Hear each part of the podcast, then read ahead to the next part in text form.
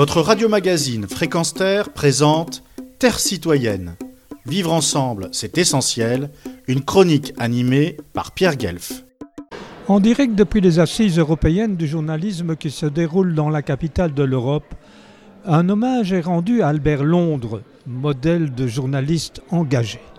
Dans l'exposition qui lui est consacrée, je prends un exemple de cet engagement lorsque, en 1923, dans le Petit Parisien qui sous-titre le plus fort tirage des journaux du monde entier, Albert Londres s'écrie J'ai pensé qu'il était louable de prêter une voix, si faible soit-elle, à ceux qui n'avaient plus le droit de parler. Le bagne n'est pas une machine à châtiment bien définie, réglée, invariable. C'est une usine à malheur qui travaille sans plan ni matrice. Son reportage en Guyane entraînera une réforme immédiate du bagne et participera activement au débat de sa suppression, qui ne sera malheureusement effective qu'en 1938.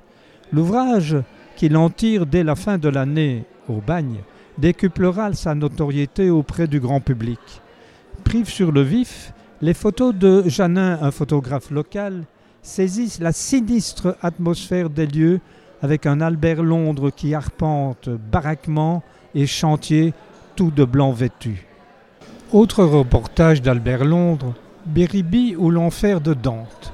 Là encore, des photos montrent un Albert Londres en plein travail. Sur certains clichés, on devine même le reporter en train d'interroger les prisonniers sur leurs conditions.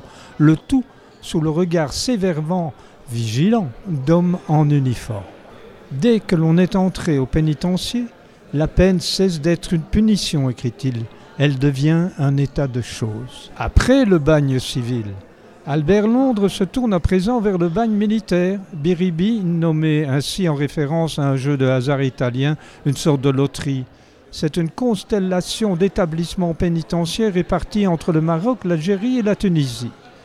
C'est donc au Maroc qu'il a pu réaliser l'essentiel de son reportage comme il l'écrit le 28 décembre 1924 à ses parents.